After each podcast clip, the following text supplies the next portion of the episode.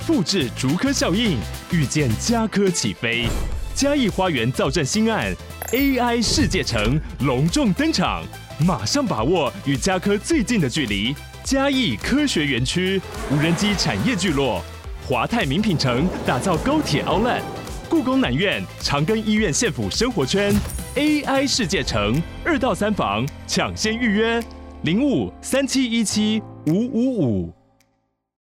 嗨，这里是 Sherry's Notes 雪莉的心理学笔记，欢迎你们用 Donate 的方式给我们最实质的支持哦，谢谢。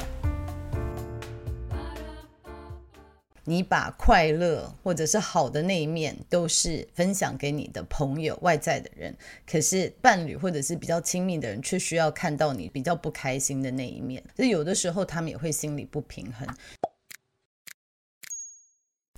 嗨，大家好，我是 Sherry。今天我们来聊聊 ESFP 的爱情。那在开始之前呢，想要跟大家宣布，我们已经开启了我们的雪球俱乐部，也就是会员的方案了。那希望大家可以多多加入，也可以支持我之后的创作。好，那我们就开始 ESFP 的爱情吧。上一支 ESFP 的影片，我就看到许多 ESFP 的朋友留言说。哇，这真的是想听，可是真的太长了，好几次分段才能听得完，或者是都是开启好几倍速，然后用快速的听完。所以我听到 ESFP 的声音了，这次简短有力的分析 ESFP 的爱情哦。ESFP 这个类型的朋友们，我自己看来是比较容易一见钟情，或者是为了爱义无反顾，就是会做出比较我们所谓不符合社会的期待，或者是所谓的逻辑的事情啊。这个原因很多是因为它的第一功能跟第二功能，就是 ESFP 是非常活在当下，而且当下他是用他自己的信念或者是他的感觉来主导，就是真的是跟着感觉走的人哦。这样类型的人呢，我们来看一下，在恋爱的时候有可能会碰到什么样子的状况啊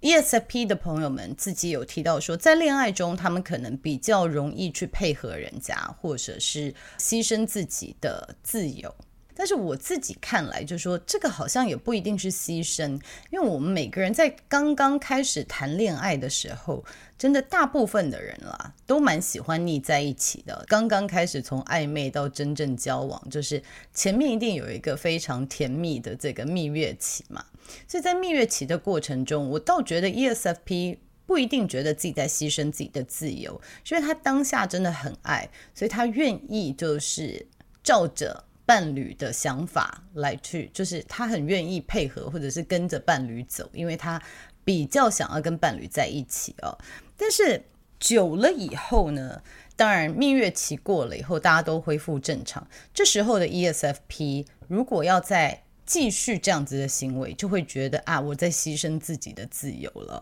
然后再来呢，就是有可能在陪伴的过程中。比较会有耐心，因为 ESFP 的人也许不是真的很爱的人，他自己就飘走了。但是比较爱的人，他对他会比较有耐心。然后再来就是他比较有可能把自己比较悲伤或者是比较有负面情绪的那一面哦，展现给他的伴侣看。因为 ESFP 比较容易在团体中表现的是正向一点的能量哦，所以。当心里有些疙瘩或什么的时候，在谈恋爱中也可能比较容易跟自己的伴侣分享哦。那 ESFP 是怎么希望被爱呢？我相信很多看这一集的朋友并不是 ESFP 的朋友啊，就是 ES 朋友，我们都知道他的每一次票数都最低哦，就是他们可能比较花少的时间在网络的世界，比较多时间在现场互动哦，所以给。ESFP 的伴侣们听哦，就 ESFP 他是怎么样希望被人爱呢？就是因为他是一个蛮活在当下的人哦，就是他当下可能会因为外在的环境造成他的情绪有些改变，然后这个情绪改变可能就会马上影响他当下的作为，所以有的。伴侣其实他做事情比较一板一眼，或者是有规划的。有时候看到 ESFP 就会觉得，可是你当初答应我啦，可是你之前说的不是这个样子哦。那所以 ESFP 可能比较希望伴侣可以体谅这一点，就是曾经可能一个月、三个月前说我很想去哪里玩，可是我现在不想了，可能是因为有些外在的状况。所以我觉得 ESFP 的朋友很希望就是伴侣可以理解这一点哦。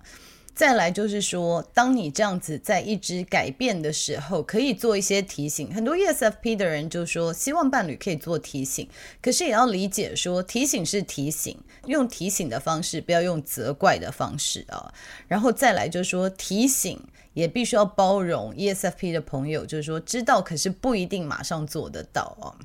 那刚刚也提到了，ESFP 比较容易在外面表现的，就是比较是康乐鼓掌啊，或者是比较正面一点哦，正向一点。所以 ESFP 也希望他们的伴侣可以多理解他们，就是说。也许他们还有另外一面。如果伴侣觉得说，哎，你怎么都对别人这么亲切或者这么好，你回家板个脸等等的哦，这个就是没有看到 ESFP，其实他有很多不同的面相，只是外面的人可能只看到一面哦。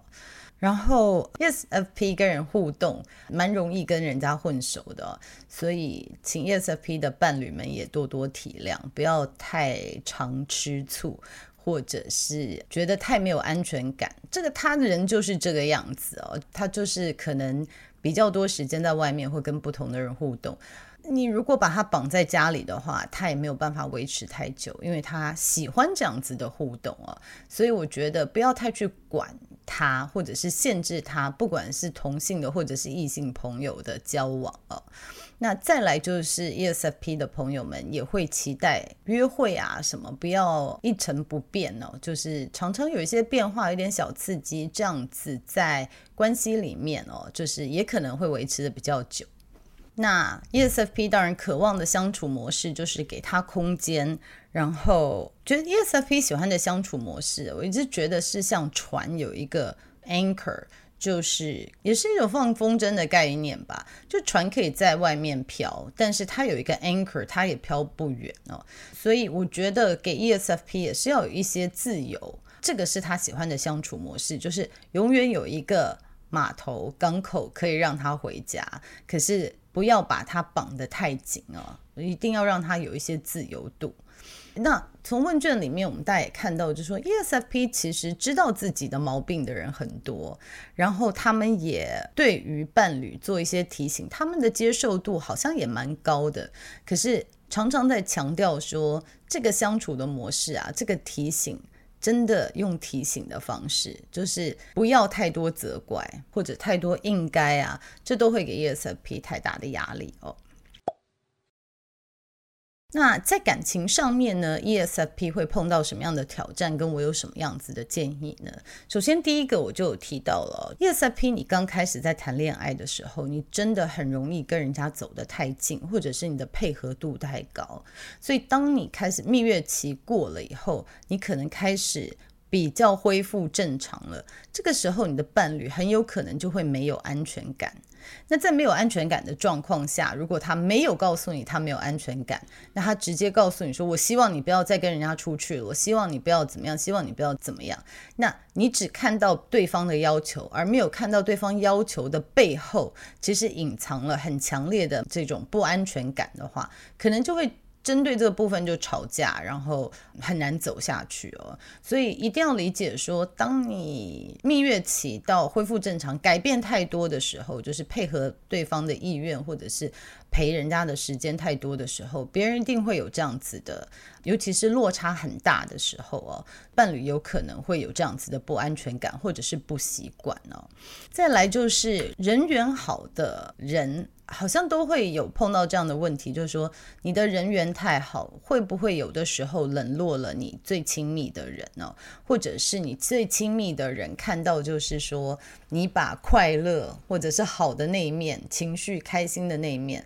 都是分享给你的朋友、外在的人，可是伴侣或者是比较亲密的人，却需要看到你就是比较不开心的那一面哦。所以有的时候他们也会心里不平衡，所以在这边也是要给你建议，就是说在这个部分我们要稍微做一下平衡。像我在讲人格类型分析的时候，也是你在外面不需要永远做康乐故障，你在外面不需要永远是正向的情绪，或者是。一定要做什么？这样子你在回家的时候你就不会这么累，你回到家也比较不会马上要反弹，就是把自己压抑的情绪都指给伴侣看哦。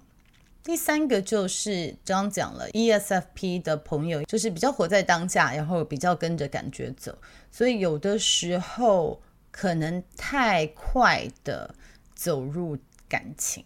就是我可能会请你多想一下，年轻的时候我觉得就没关系了。每次谈恋爱，每次的吵架跟分手都可以更了解自己一点。可是如果你到了一定的年纪的话，我觉得可能要提醒自己，就是在恋爱前有任何承诺之前，可以想一想，就是说我跟这个人真的有我想要的未来吗？我现在这个状态适合谈这样子的恋情吗？就是可能更多的想到未来的可能性哦，因为太活在当下，有的时候我们忽略了我们的盲点就是未来嘛。那我之前在 Vogue 呃杂志有写了一篇文章，就是做自己的教练，其中里面分享的一个就是我朋友故事，那他就是 ESFP，就是他各方面都非常有成就的一个人，可是跟一个男的暧昧了一阵子哦。后来他就问我说：“那现在怎么办？”其实我就问他说：“你觉得跟他会不会有未来？你自己想是怎么样？就是跳出来这一刻的感觉，可以看得比较长远。你自己觉得跟这个男的未来有没有机会？”那他想了一想，就发现说：“真的没有。”可是他当下都会比较沉浸在这个情绪里面哈，所以这是我建议 ESFP 的朋友可以提醒自己的部分哦。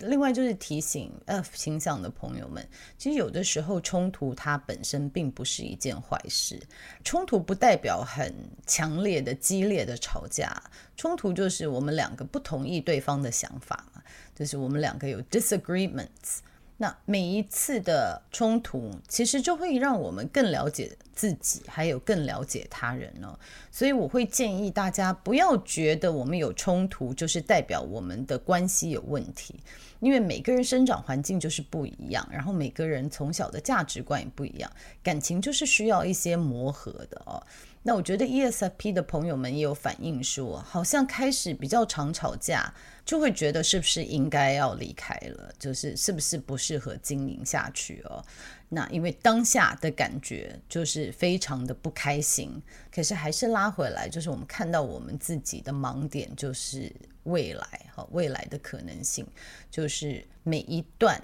情感都需要一些经营哦。那跨出现现在的这种不舒服或者是不开心的感觉，可以回想一下过去互相跟对方的相处方式，还有对方对你好的地方，也想就是说这个冲突的背后也有可能是什么意思，所以也建议就是说在放弃之前还是多沟通。多理解对方，他的背后是不是有可能是不安全感啊，或者是刚刚提到的这些可能性？我觉得这些都是可以 ESFP 在跟伴侣一起探索的议题。